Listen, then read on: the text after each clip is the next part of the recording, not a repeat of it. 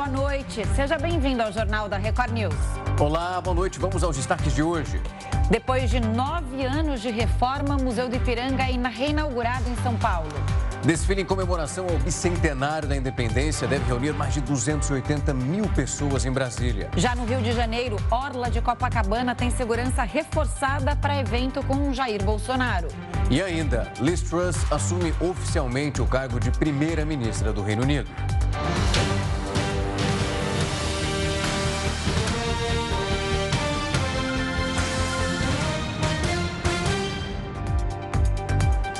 O ministro Luiz Roberto Barroso, do STF, se encontrou hoje com o presidente do Senado, Rodrigo Pacheco, para discutir, buscar uma solução para o piso da enfermagem, assunto que a gente discutiu ontem aqui no Jornal da Record News. E que tem tem, quem tem os detalhes dessa reunião direto de Brasília é o repórter Matheus Scavazini. Oi, Matheus, e aí, alguma solução?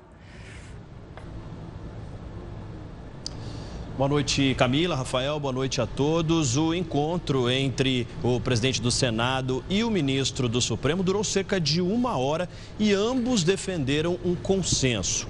Eles destacaram a importância da implantação do piso para os enfermeiros, mas concordaram com a necessidade de uma fonte de recurso para viabilizar esses pagamentos. Foram discutidas três possibilidades, então: a correção da tabela do Sistema Único de Saúde, a desoneração da folha de pagamento do setor ou até mesmo a compensação da dívida dos estados com a União. Essa era uma preocupação é, do ministro Luiz Roberto Barroso, se de alguma forma esses salários iam acabar afetando, impactando no atendimento no sistema público de saúde ao resto do Brasil.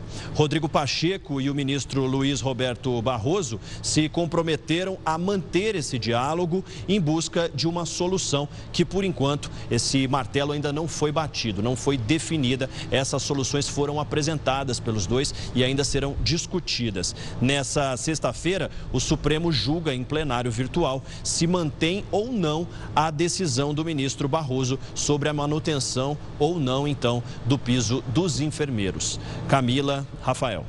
Obrigado pelas informações, Matheus. Bom trabalho por aí.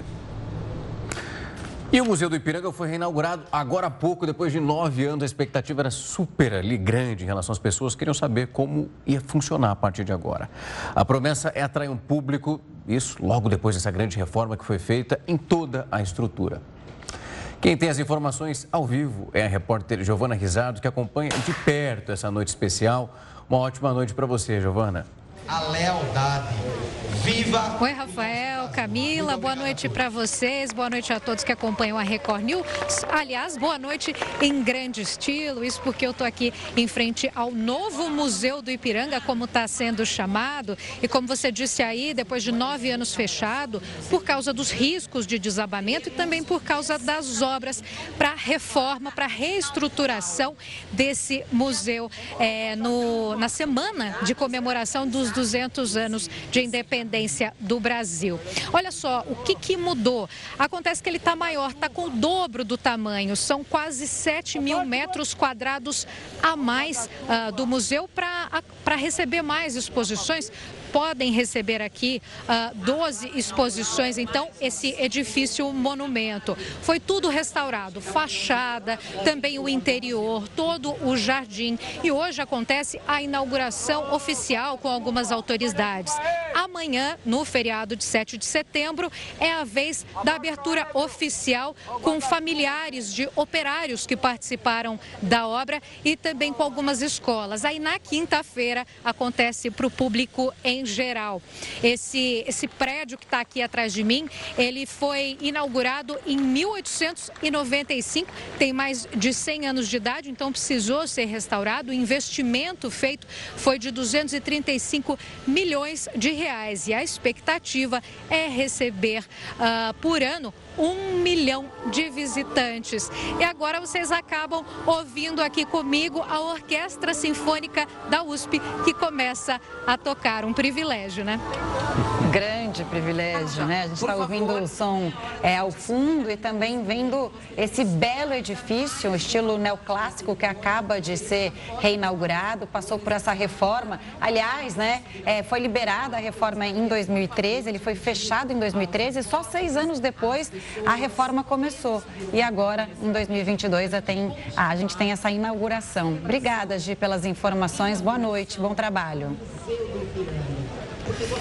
Bom, e o museu passou por um processo de restauração minucioso, né? Cerca de 235 milhões de reais foram liberados para a reforma de iniciativa privada e também pública. Uhum. E para entender a importância da construção, a gente conversa agora com Vitor Miciato, professor de História no Colégio Mackenzie. Vitor, boa noite. Bem-vindo ao Jornal da Record News. O Museu do Ipiranga, esse símbolo né, da independência do Brasil. Queria que você comentasse a importância desse museu para a história, para a cidade de São Paulo e para o Brasil. Bom, boa noite, Camila. Boa noite, Rafael. Prazer estar falando com vocês novamente. É, de fato, a importância, além do bicentenário da independência, é, eu penso que é mostrar uh, para o Brasil, para São Paulo para o Brasil, uma nova história do Brasil que vem sendo recontada nos últimos anos, talvez nas últimas décadas, mas que com essa comemoração dos 200 anos do Brasil traz consigo novas demandas históricas. E o museu ele dá conta disso, ele se preocupou com isso. E quando eu falo essas novas demandas históricas, é justamente a inclusão de novos personagens que muitas vezes não apareciam na história ao mesmo tempo sem desmerecer a importância de Dom Pedro, de Dona Leopoldina, de José Bonifácio, mas que é, faça com que as pessoas possam pensar num Brasil mais amplo, diverso. E eu vejo que a, que a grande importância do museu é essa atualmente: é renovar a história sem deixar de lado a sua tradição. Professor, quando a gente olha ali de fato, eu até perguntar isso para a Giovana, que acabou de participar com o link junto conosco, falando sobre a cripta ali. Recentemente, nós ainda estamos aqui no Brasil com a chegada do coração de Dom Pedro para essas comemorações. E ali, justamente, há um acordo ali definido, inclusive, de que os restos mortais ficariam aqui no Brasil e foram mantidos nessa cripta e também o coração foi levado para Portugal. A família real nunca morou ali, né, nesse prédio que nós estamos falando, mas há um simbolismo muito forte, o significado desse ponto da história que é tão presente para nós ainda hoje. Sem dúvida alguma. Até porque o Brasil, ao contrário de todos os outros países da, do continente americano, é um país que é, conseguiu sua independência com um filho do rei da metrópole. Então, o próprio Dom Pedro falou isso, né? Eu quero deixar o meu coração em Portugal e, e os meus restos no Brasil como uma ligação cultural, uma ligação histórica, o que não deixa de ser também uma construção política. Né? E isso diferencia o Brasil dos demais países da América, e é algo que tem que ser exaltado é, quando a gente for pensar todo o nosso território, toda a nossa integridade territorial, todo o nosso tamanho, toda a nossa diversidade. Por mais que tenham tido vários problemas para isso, sem dúvida alguma, a figura de Dom Pedro é fundamental para a gente pensar o início dessa centralização no Brasil. Por que o Brasil é tão grande e os outros países são tão pequenos? Sem dúvida alguma, tem a ver com essa construção histórica que está presente é, agora, seja pelo simbolismo do coração, pelo simbolismo do corpo, seja pela união do coração com o corpo novamente, e isso não deixa de ser especial nesse, nessas comemorações do bicentenário. Professor, a gente está vendo imagem enquanto você fala de alguns quadros que contam a história da independência do Brasil, né? E as pessoas romantizam um pouco é, de, a forma como a independência foi proclamada. Na verdade, foi muita intriga, disputa política e Dom Pedro perdendo a popularidade e sendo influenciado pela, pela mulher, a Leopoldina. Sem dúvida alguma, o papel da dona Leopoldina ele é, ele é muito importante até no aspecto diplomático, né? Porque ela, a figura dela que vai fazer muitas aproximações com é, alguns países europeus ali no processo de independência. Agora, esses conflitos que, que aparecem, que acabam diminuindo ou enfraquecendo essa leitura romântica, são importantes para a gente compreender o próprio presente do Brasil, que continua sendo um país diversificado, continua sendo um país com seus conflitos políticos, e isso, ao invés de enfraquecer a nossa história, pelo contrário, né, ela enriquece. todos os processos de independência no continente americano passaram por esses conflitos políticos e por essas lutas por construção nacional. Qual a construção nacional que o, que o Brasil ele, ele, ele, ele, ele edificou no século XIX? É uma. Qual a construção nacional no século XX? Ela é outra. E hoje o Brasil passa por ressignificar a sua nação. Isso com certeza influencia nessa, nessas disputas históricas, nessa luta pelo passado, que não deixa de ser uma luta no tempo presente, né? Ressignificar o passado é a principal é o principal motor da história, né? Não é contar o que aconteceu, mas ressignificar aquilo que aconteceu. Professor, o senhor traz um ponto que é super importante, que é justamente da diversidade para um prédio como esse, o simbolismo que ele tem. Porque a gente deve lembrar que o processo de independência, ele foi constituído por essas figuras principais, mas também pelo indígena, pelo, pela aquela pessoa que infelizmente sofreu o processo ali escravocrata, de fato na pele, e que lutou de fato, também nesse período para que o Brasil se tornasse independente. Então, a imponência desse prédio também precisa levantar muito essa história e sair desse papel principal que é delegado a esses pinos que são importantes na história, mas que tem uma composição muito importante da massa brasileira no momento da independência.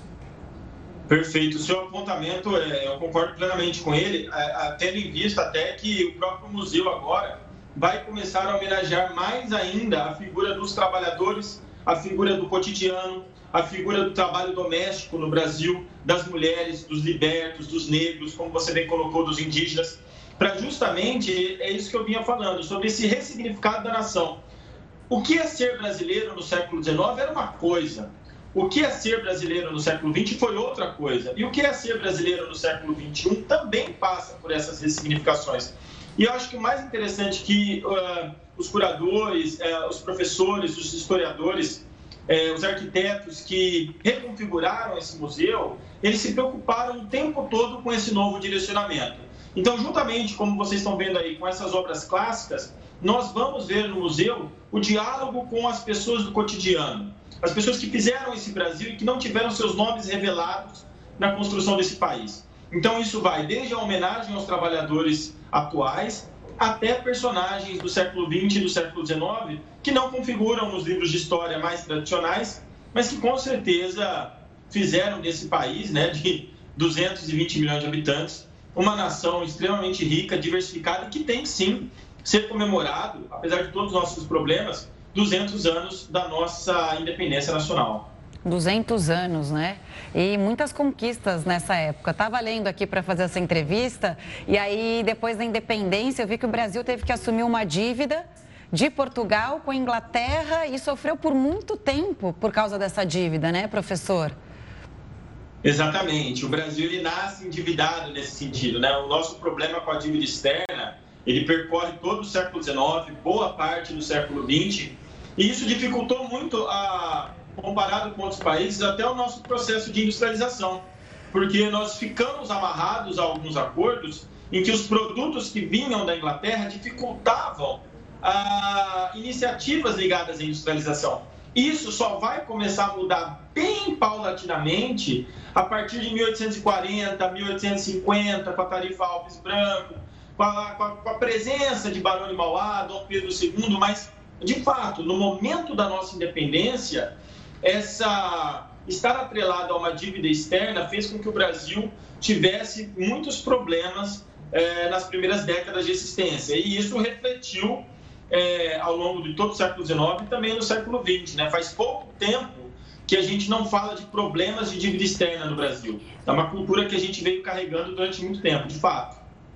Professor e Rafa, eu não sei se o Rafa ele veio do interior, né? Se ele teve a oportunidade de conhecer o museu antes de fechar. O prédio, sem dúvida, ele é muito lindo. Quando você está lá, você sente o mesmo peso da história. Agora, o jardim também é deslumbrante. Você já viu, Rafa? Eu não fui, não tive oportunidade. Estou tentando agora achar um espaço na agenda para quando tiver essa possibilidade, quero. Inclusive, queria falar do jardim, porque ele vem como uma espécie de presente e tem uma inspiração muito específica. Ele é inaugurado depois, inclusive, do prédio. É, exatamente. Ele é inspirado no Palácio de Versalhes, né? É, no momento em que São Paulo está é, se desenvolvendo muito e há uma intenção clara de transformar a de mostrar a modernidade brasileira através de São Paulo. E isso reflete tanto na arquitetura do prédio quanto também no jardim. Né? Então, sem dúvida alguma, é uma luta por São Paulo naquela época por um reconhecimento nacional de que a modernidade estava se transformando naquela região. É por isso que há, inclusive até hoje, disputas entre São Paulo e Rio de Janeiro. Quando eu falo disputas assim, não disputas é, complicadas ou pesadas em relação a isso, mas disputas em torno do que é a identidade nacional, a, a, qual a região que reflete essa identidade nacional. Uhum. E naquela época, ser moderno era estar ligado principalmente à modernidade francesa. Né? Paris era a Nova York do século XX, a Paris do século XIX, era a Nova York do século XX e é a Dubai do século XXI. Então, todo mundo buscava essa aproximação com Paris. E, e o caso de São Paulo não foi diferente. Incrível. Professor, muito bom te receber aqui. É bom ter uma aula de história, pra, principalmente quando a gente vai chegando perto de uma fase e de uma comemoração como essa. É importante para que as pessoas consigam reavivar de alguma maneira esse sentimento, tirar algumas concepções que foram colocadas de maneira errada num outro ponto e entender de fato qual é o nosso processo, que simbolismo que tem um prédio como esse e é a história que vai embora. Muito obrigado, professor.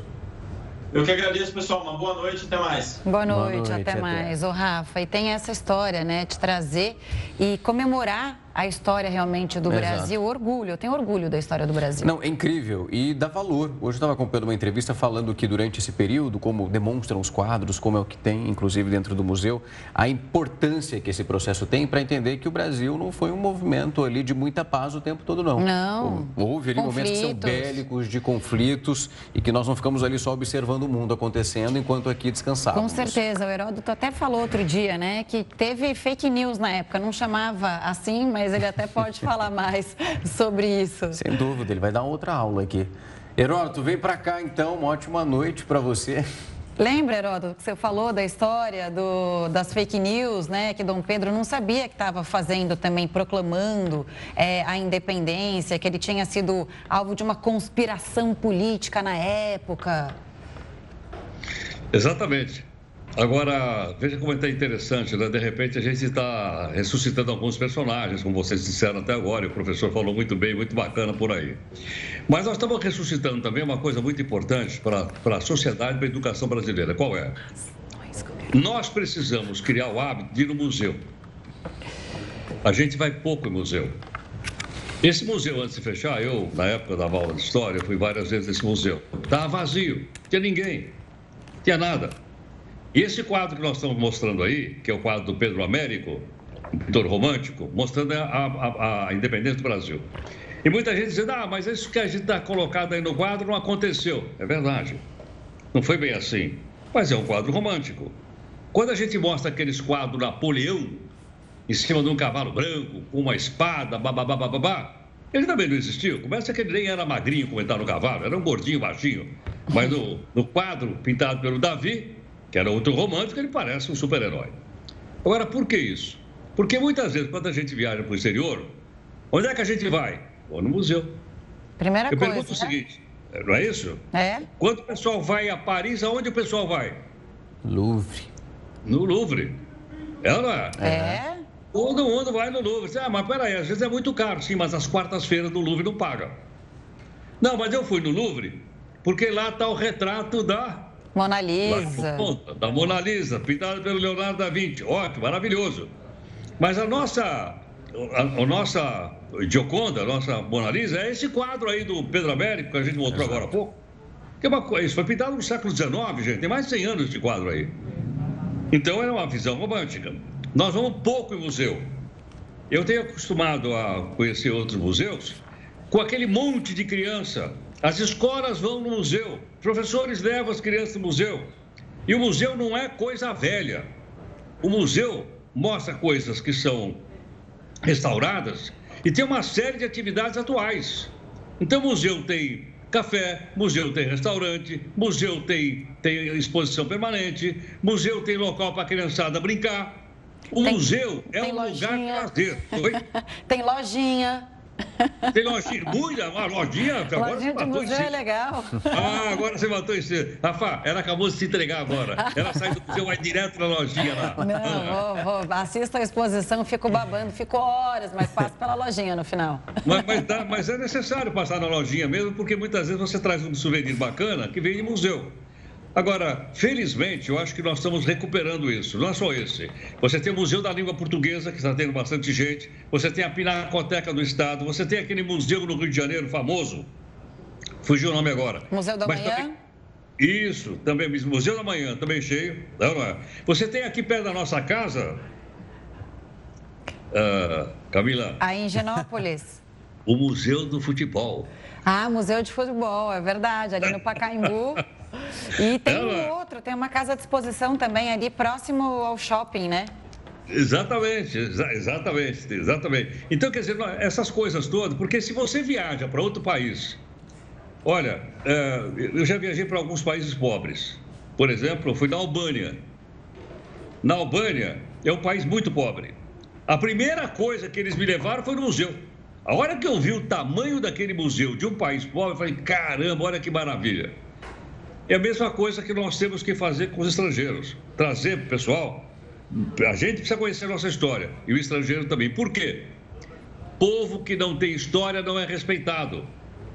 Exato. Veja o que aconteceu recentemente na Inglaterra com essa história aí da primeira-ministra. Que vai lá pedir a bênção da rainha, mas a rainha não manda nada, mas ela vai. Aí o, o carequinha, carequinha não, o loirinho lá, o, o Johnson, vai lá pedir bênção para a rainha. Ela não manda nada, mas ele vai. É uma maneira de manter, a, manter a, a história viva. É a história atual. Tradição. Nós precisamos pegar isso com unhas e dentes.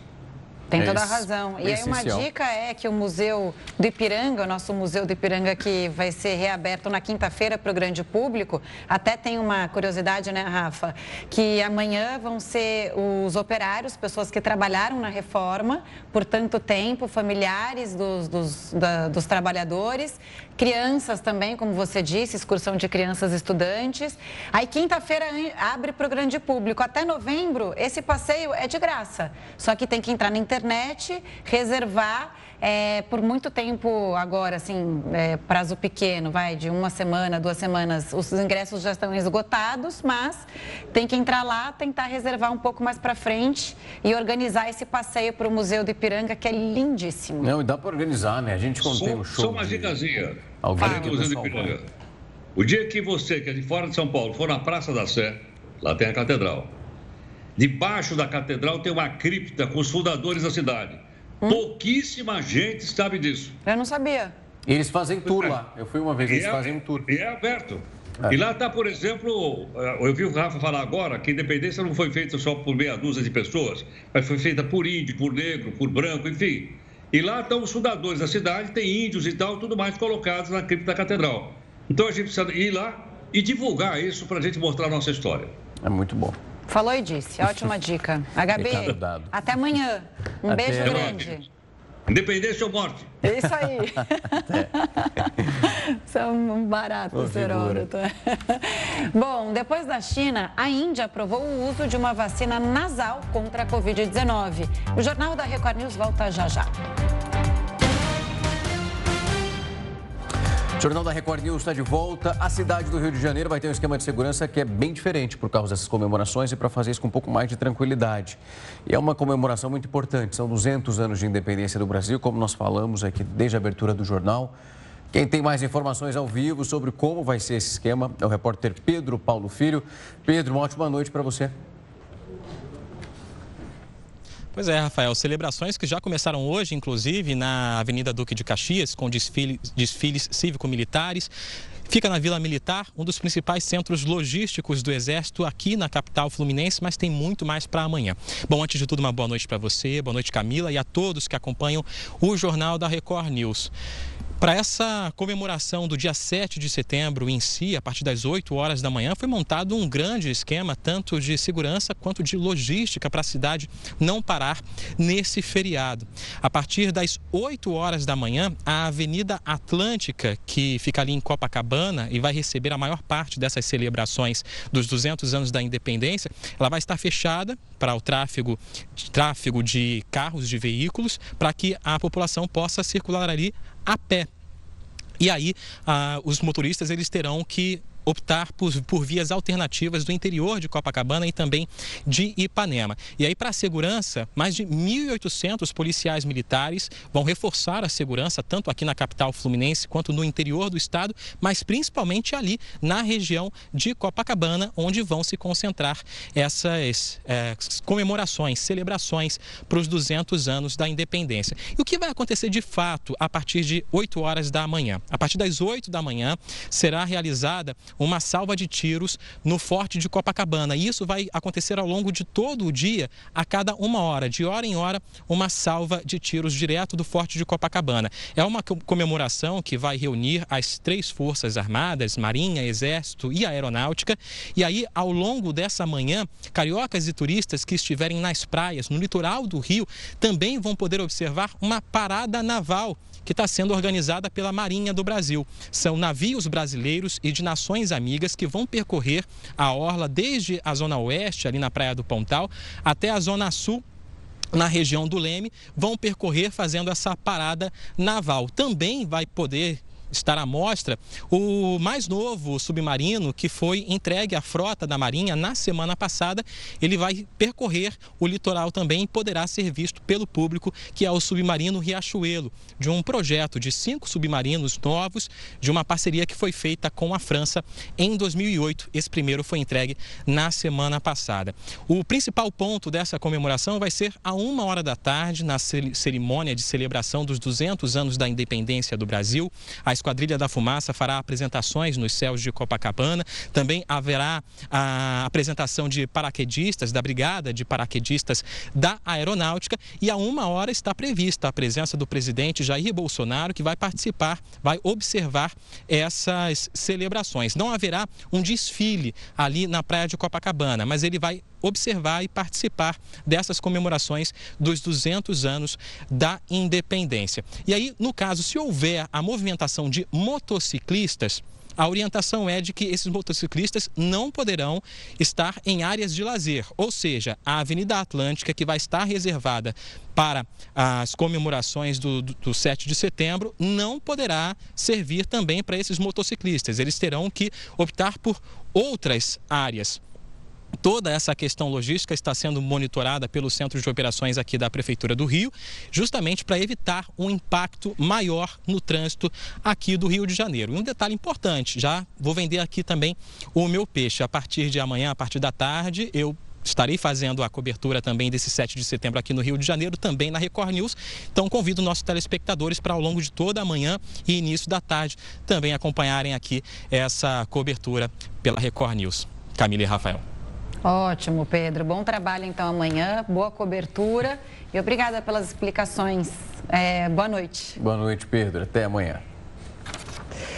Bom, mais uma entrevista. A Índia aprovou nesta terça-feira uma vacina nasal contra a Covid-19. A China já havia autorizado um outro imunizante desse tipo. Acho que a gente noticiou ontem aqui no Falamos Jornal da Record ontem aqui para essa aprovação. Bom, a doutora Miriam Dalben, que é infectologista, está aqui com a gente para explicar como essa versão da vacina funciona, né, doutora? Boa noite para você. E aí, muito diferente, né? É, é eficaz? Boa noite, Camila. Boa noite. A gente não tem dados ainda concretos publicados, né? Mas a gente estava muito na expectativa desde o começo da pandemia do Covid para essas vacinas de administração é, pela via respiratória, né? E qual que é o racional disso? Na verdade, a gente sabe que quando a gente dá a vacina pela via intramuscular, que é a que a gente tomou, é, a gente ensina para as nossas células de defesa que estão rolando no nosso sangue ali, andando no nosso sangue, a se proteger da Covid-19 e isso impede que a gente tenha doença mais grave. Mas não impede que a gente pegue a doença, porque a, o vírus ele consegue passar pelas vias respiratórias, que é por onde ele entra. A ideia dessa vacina é que com ela, como ela é administrada pela via respiratória, né, um sprayzinho, a gente consiga ensinar para as nossas células de defesa, que tem um nome especial, né, a gente chama de células residentes, que são células que ficam ali paradinhas no nosso pulmão, nas nossas vias respiratórias mais altas, ensiná-las a reconhecer o vírus e a se proteger contra o vírus. E isso, eventualmente, pode trazer para a gente uma coisa que é muito desejada, que a gente chama de imunidade esterilizante. Ou seja, isso pode fazer com que a vacina não só proteja contra as formas graves da doença, mas que proteja também da gente inclusive adquirir a doença e passar a doença para frente. E a gente tem muita vacina já que é que usa esse tipo de via que é utilizada aí há muitos anos, né? O principal exemplo é essa que está aqui atrás de mim, né? Que é a vacina do Zé Gotinha, que é uma vacina que é dada pela nossa, pela nossa via do trato gastrointestinal. Doutora, já foi divulgado algum dado em relação à tecnologia que foi desenvolvida, esse spray nasal, ou então essa maneira de você inalar, de acordo com esse próprio laboratório que está sendo oferecido nesse momento?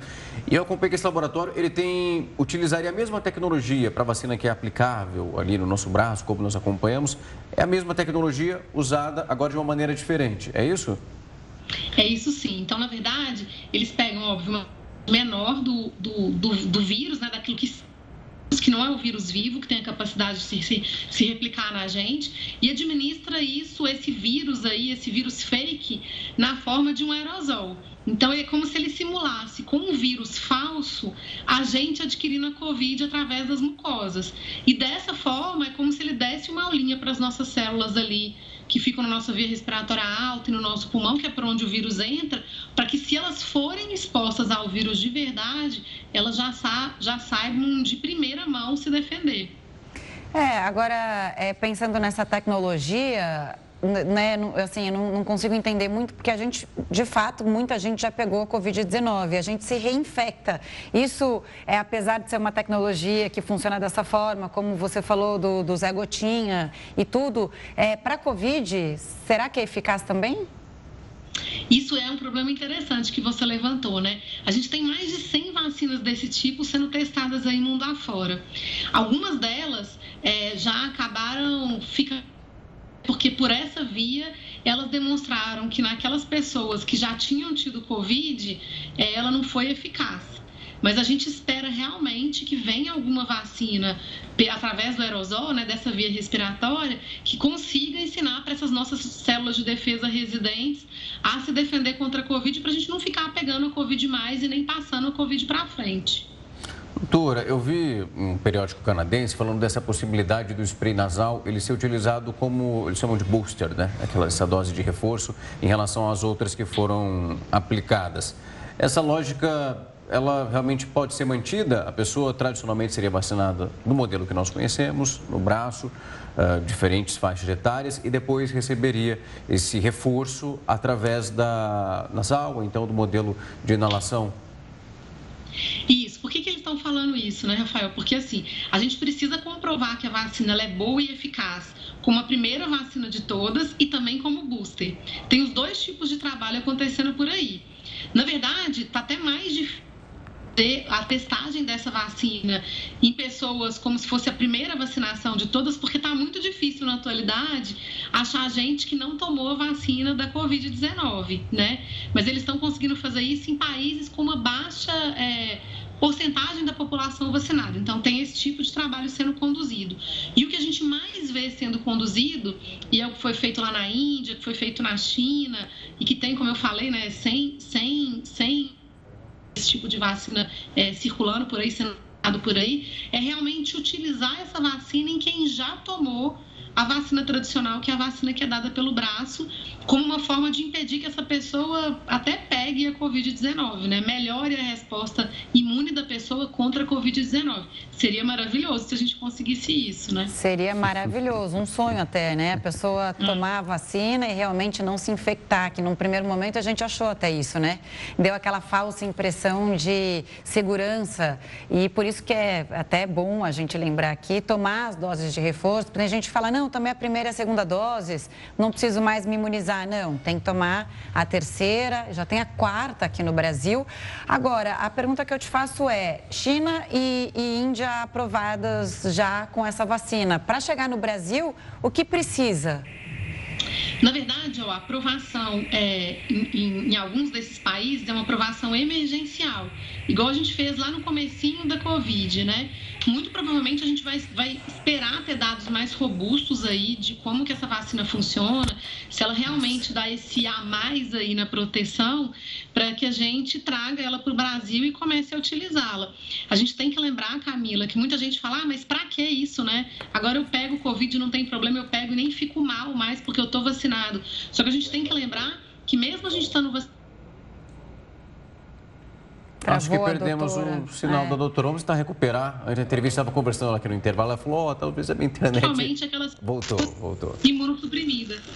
Doutora, é, você falhou bem na hora que você estava dizendo que é importante a gente lembrar e eu acho que está falando das sequelas também, né? Porque só para te falar, quando a pessoa pega Covid-19, ah, não, uma gripe. Não, não é. É uma doença agressiva. Você Exato. sente o seu corpo ali tentando reagir e depois tem uma série de sequelas e não, você nunca sabe o que vai acontecer com o seu organismo. É, e pior que isso, né, Camila? A gente sabe que tem pessoas que, mesmo sendo vacinadas, não ficam protegidas contra as formas graves da doença. Que são as pessoas que têm o seu sistema imune comprometido, por exemplo, pacientes que estão em tratamento de câncer, né? Tem algum tipo de imunodeficiência. Então, seria muito bom a gente ter uma vacina que, que desse para a gente essa imunidade esterilizante, para que mesmo quem pega Covid e não tenha doença grave, não corra o risco de passar para alguém que vai acabar desenvolvendo a doença grave.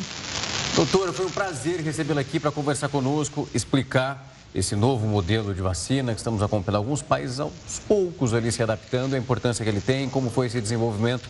Mais uma vez, muito obrigado por vir aqui falar conosco. Obrigada, Rafael. Obrigada, Camila. Boa noite, doutora. Até, Até a próxima. E um carro elétrico se popularizou na Ásia e pelo preço, sabe quanto custa esse modelo bonitão que você está vendo aí? Segura, que eu vou te contar assim, o Jornal da Record News voltado ao intervalo. O Jornal da Record News está de volta e após dois anos sem desfile por causa da pandemia, a comemoração do 7 de setembro voltará a ser realizada em Brasília. O governo federal espera reunir cerca de 280 mil pessoas na esplanada dos ministérios nos atos que envolvem a comemoração dos 200 anos da independência do Brasil. Desde a noite desta terça-feira, grupos que pretendem assistir aos desfiles e ir às ruas em manifestações pró-governo começaram a movimentar a cidade. Segundo a Secretaria de Segurança Pública do Distrito Federal, pelo menos 10 movimentos já foram cadastrados de forma oficial para o evento. Por causa do número de pessoas, o esquema de segurança será reforçado. Uma das providências já acertada com a Secretaria de Segurança Pública é o veto à entrada de caminhões e carros na esplanada dos ministérios. Além da proibição dos veículos, a segurança vai contar com atiradores de elite, cavalaria, cães e batalhão de choque.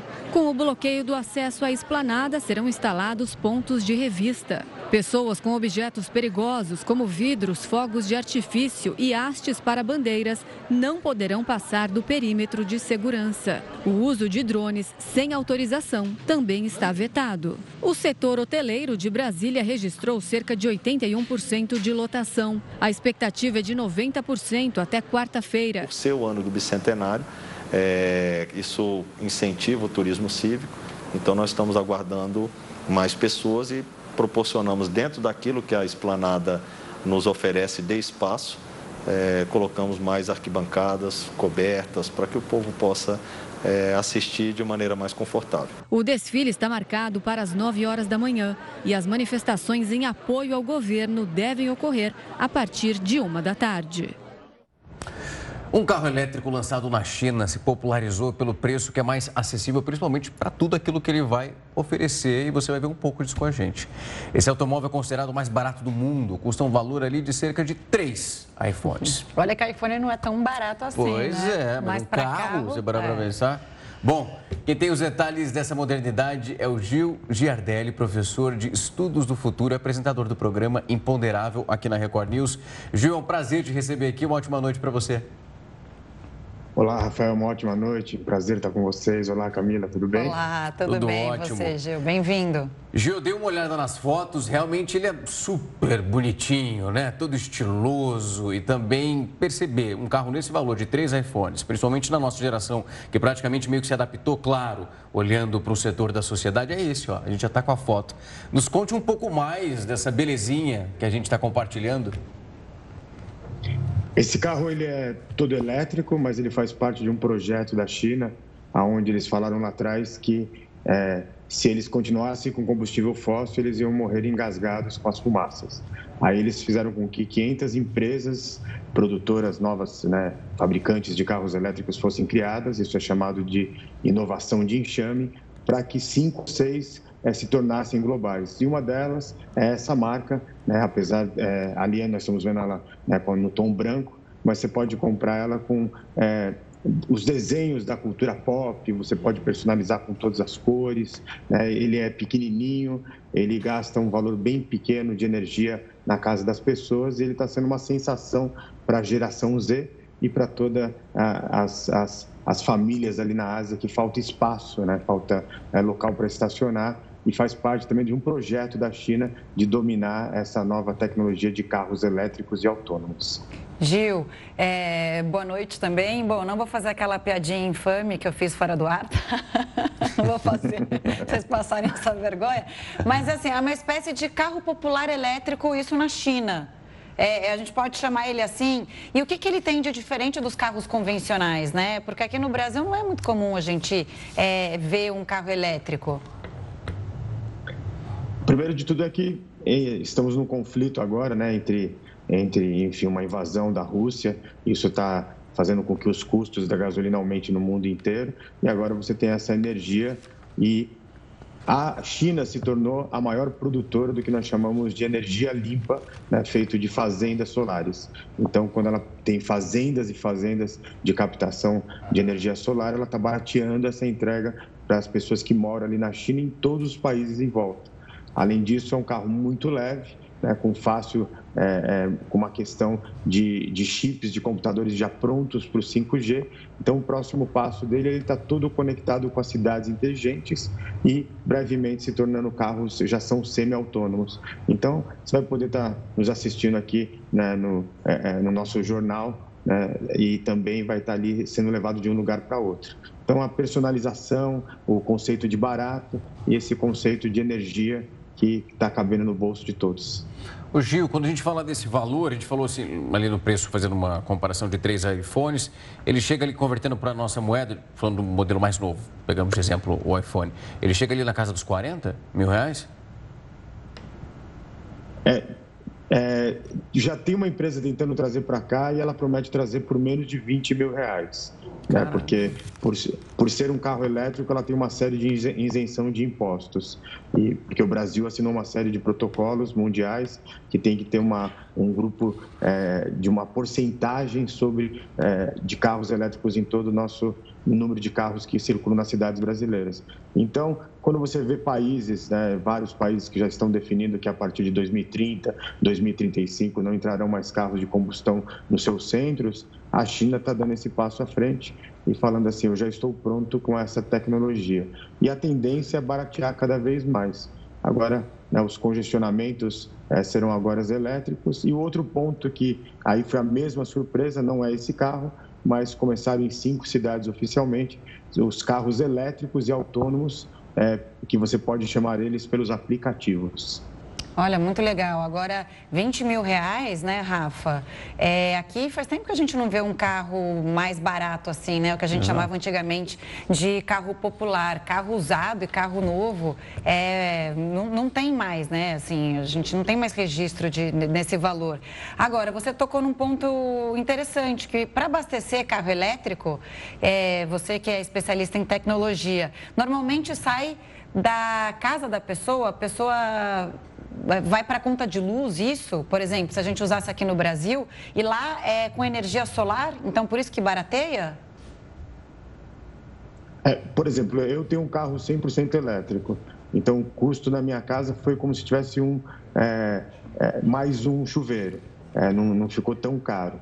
Lá, como eles estão usando o que nós chamamos desse conceito de é, energia verde, clean tech, ficou mais barato ainda porque eles estão virando, por exemplo, no norte, nos países que ficam no norte da África, e falando assim: eu coloco 5G para vocês, nós sabemos que vocês não têm dinheiro para pagar para nós, mas em troca vocês nos dão terras terrenos né, em desertos. E ali eles estão montando fazendas gigantescas né, com essas placas de captação solar e alimentando a indústria chinesa e também alimentando essa indústria de carros elétricos.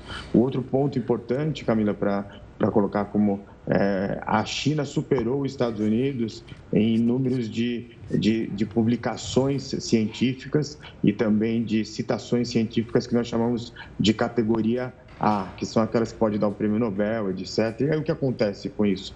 Eles estão nessa, nós chamamos das fronteiras das tecnologias. Gil, quando a gente olha para essa possibilidade, além desse ponto residencial, ali onde a pessoa tem essa autonomia, quando nós olhamos para esses pontos, no caso de uma nós temos já alguns modelos aqui no Brasil, não esse, em relação ao preparo e a estrutura para esse tipo de tecnologia. Hoje, em que ponto nós estamos? Ainda imagino que a melhoria precisa ser um pouco mais avançada para que a rodagem seja muito maior e mais frequente, principalmente saindo das grandes cidades? Nós já temos alguns carros, mas aí eles são bem caros aqui para o bolso da média brasileira, que já chegam numa autonomia de 500 a 800 é, quilômetros rodados para cada né, abastecimento de uma a três horas. Você já tem a Dutra aqui, que ela já tem vários pontos de abastecimento que você pode parar, tomar um café e rapidamente abastecê-lo. Então, é, o Brasil está seguindo uma tendência mundial que, que é colocar pontos rápidos de abastecimento. E mais do que isso, a indústria automobilística ela já está se posicionando que brevemente talvez você não tenha um carro, você tenha ele compartilhado.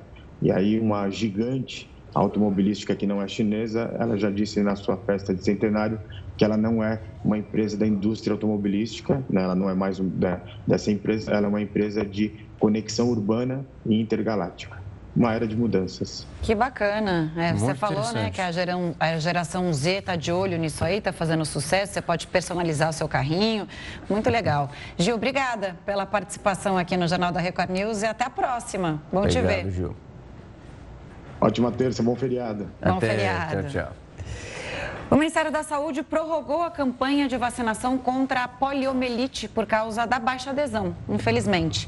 A previsão era de que a campanha terminasse nesta sexta-feira. Agora, pais e responsáveis, então atenção, têm até o dia 30 para imunizar crianças de 0 a 5 anos. De acordo com dados do SUS, 35% das crianças de 1 a 5 anos tomaram a vacina. O objetivo dessa campanha é atingir uma cobertura vacinal de 95%. O surto de pneumonia que vem causando mortes na Argentina é assustador. O Ministério da Província de Tucumã confirmou que as seis vítimas foram infectadas por uma bactéria conhecida como legionela, numa clínica particular. O Laboratório Público de Doenças Infecciosas identificou essa bactéria como causadora do surto de pneumonia no país. A legionela provoca uma pneumonia que causa febre e também uma infecção pulmonar. Ela pode ser inalada através da água ou então do ar-condicionado. Três a cada quatro contratados com carteira assinada no Brasil concluíram o ensino médio. De acordo com dados do Cadastro Geral de Empregados e Desempregados do Ministério da Economia, mais de 75% das contratações do mês de julho foram de pessoas com ensino médio completo. Todos os níveis de instrução apresentaram mais contratações do que demissões. Trabalhadores com ensino médio também representam mais de um milhão de contratações nos primeiros sete meses do ano.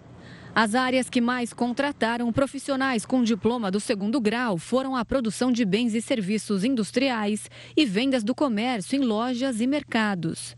Profissionais de serviços administrativos, técnicos de nível médio e trabalhadores agropecuários florestais e da pesca também apresentaram saldo positivo de admissões. O levantamento ainda apontou que mais da metade dos contratados com ensino médio completo tem entre 18 e 24 anos. E o telescópio James Webb flagrou milhares de estrelas que nunca foram vistas antes. Olha que imagem linda. A gente vai te contar um pouco mais dessa história logo depois do intervalo. O Sindicato dos Metroviários decidiu adiar a greve que havia sido programada para esta terça-feira. A decisão foi tomada após uma assembleia. Com isso, a paralisação foi remarcada para o dia 13 de setembro. No dia 12, o grupo deve realizar uma nova audiência.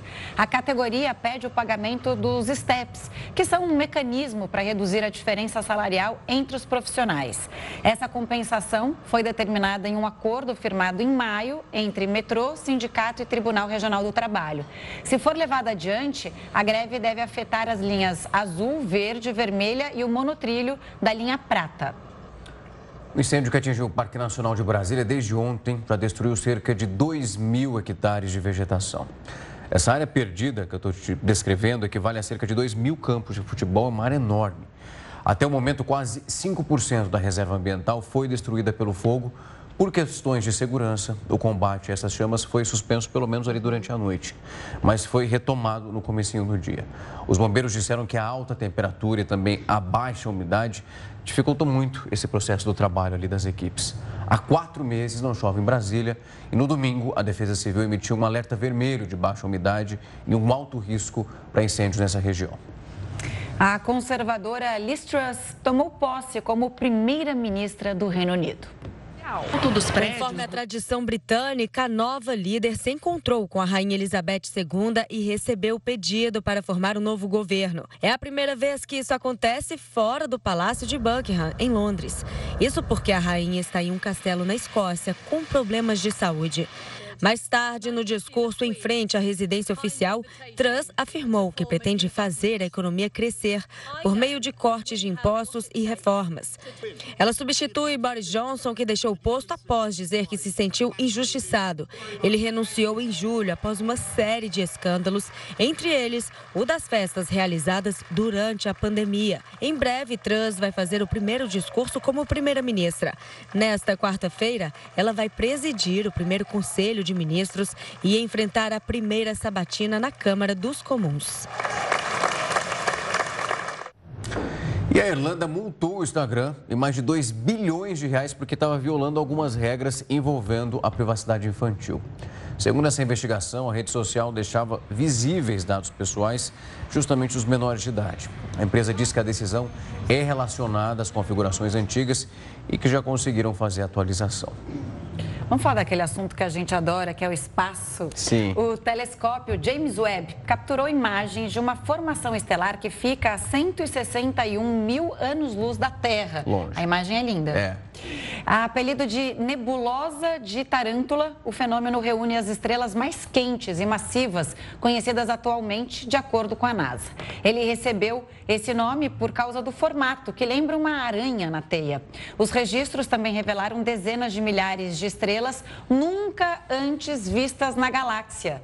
Isso porque a poeira da nebulosa impedia que os outros telescópios conseguissem fotografá-las. O James Webb é o mais poderoso equipamento astronômico já construído na história, hein?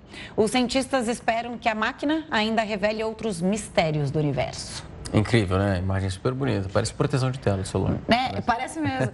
E a gente não tinha ideia do que estava acontecendo não. ali fora, né? A gente estava comentando aqui, James Webb está fazendo um baita de um trabalho para gente. Um baita de um trabalho, registrando tudo e muito, muito longe. Incrível. O cruzamento de dados, isso para a prova de vida do INSS, anunciado em fevereiro desse ano, só vai entrar em vigor no ano que vem. Com a decisão, os 36 milhões de aposentados, pensionistas e outros beneficiários não precisam mais ir às agências bancárias para realizar o procedimento.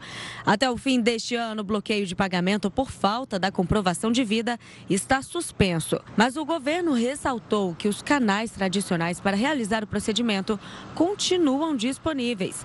Se o segurado desejar, ele poderá, de forma voluntária, realizar a prova de vida na rede bancária ou pelo meu INSS. A partir de 2023, a prova de vida será feita exclusivamente pelo próprio INSS, por meio do cruzamento de informações para confirmar se o titular realizou alguma movimentação ou atualização de dados em órgãos públicos federais. A prova de vida do INSS é a comprovação de que a pessoa ainda está viva e pode continuar recebendo o benefício previdenciário. O procedimento é importante para evitar fraudes e pagamentos indevidos e ocorre periodicamente De acordo com o governo, poderão ser utilizados como comprovantes, registros de vacinação, consultas no SUS, emissão de passaportes, carteiras de identidade ou de motorista, entre outros documentos. Só quando não for possível fazer essa comprovação, o beneficiário será notificado sobre a necessidade de realização da prova de vida.